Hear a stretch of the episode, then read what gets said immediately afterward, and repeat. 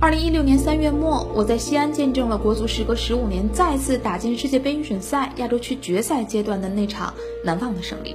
当时啊，国足能够出现，球迷调侃说需要半个亚洲来帮忙。结果在天助自助的定律之下，半个亚洲还真帮了咱们。最终，我也得以开启了自己从业生涯以来第一次真正意义上跟随国足冲击世界杯的旅程。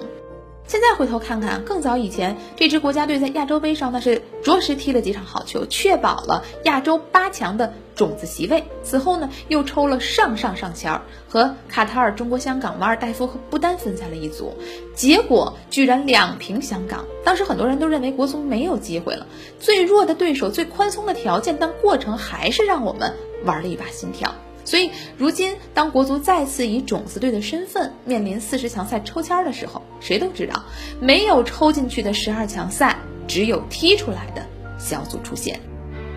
至于一会儿要进行的抽签这道多选题啊，我们当然是想捡软柿子捏。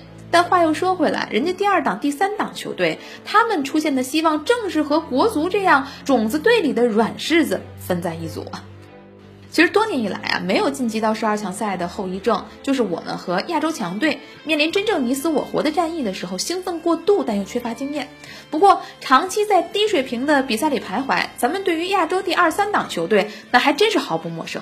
您就拿第二档的乌兹别克、吉尔吉斯斯坦，那都是老对手，常见；第三档的菲律宾、泰国、塔吉克斯坦，也都是友谊赛里刚刚碰过的对手。所以和这些球队放在一个秤上称重量。咱们自己几斤几两，简直太容易分析了。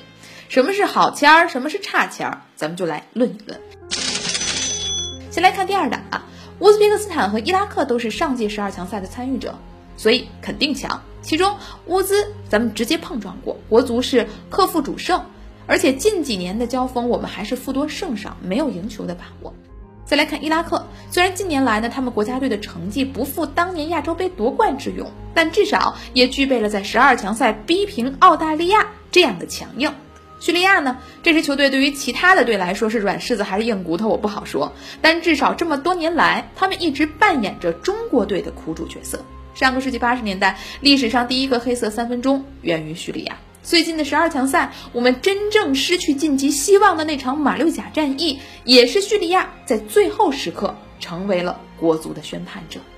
朋友们，越南的青年才俊就好对付吗？他们可是和国足一样挺进了亚洲杯八强的。但我们输伊朗那是零比三输了个干净，而越南输给日本则是零比一输出了希望。